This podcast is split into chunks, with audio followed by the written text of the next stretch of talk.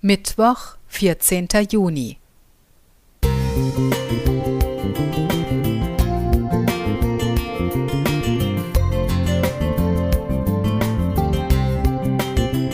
Ein kleiner Lichtblick für den Tag.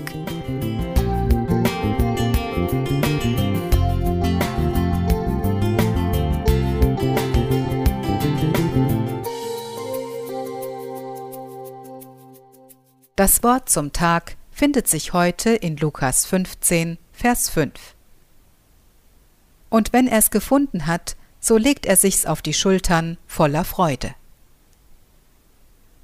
Das Gleichnis vom verlorenen Schaf lädt dazu ein, Bilder vor Augen zu haben.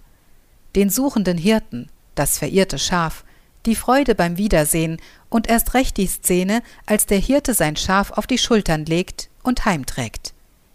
In meiner Vorstellung war das gefundene Schaf bisher eher zierlich, kuschelig und in jedem Fall süß. Doch so steht es nicht im Text. Der Text redet nicht von einem Lamm, er redet von einem Schaf, also einem ausgewachsenen mit mindestens 20 Kilo Gewicht, eher sogar mehr. Für den Hirten also ganz schön was zu schleppen, und der Weg nach Hause war sicher kein Katzensprung. Manchmal unterschätzen wir, was Jesus für uns tut. Wir denken, na, er macht das schon gerne. Das mag stimmen, dennoch kosten wir Mühe, sind wir Last. In Jesaja drückt Gott das sogar so aus. Mir hast du Arbeit gemacht mit deinen Sünden und hast mir Mühe gemacht mit deinen Missetaten. Jesaja 43, Vers 24. Wir machen Gott Mühe. Wir sind keine unwiderstehlichen Kuschellämmer.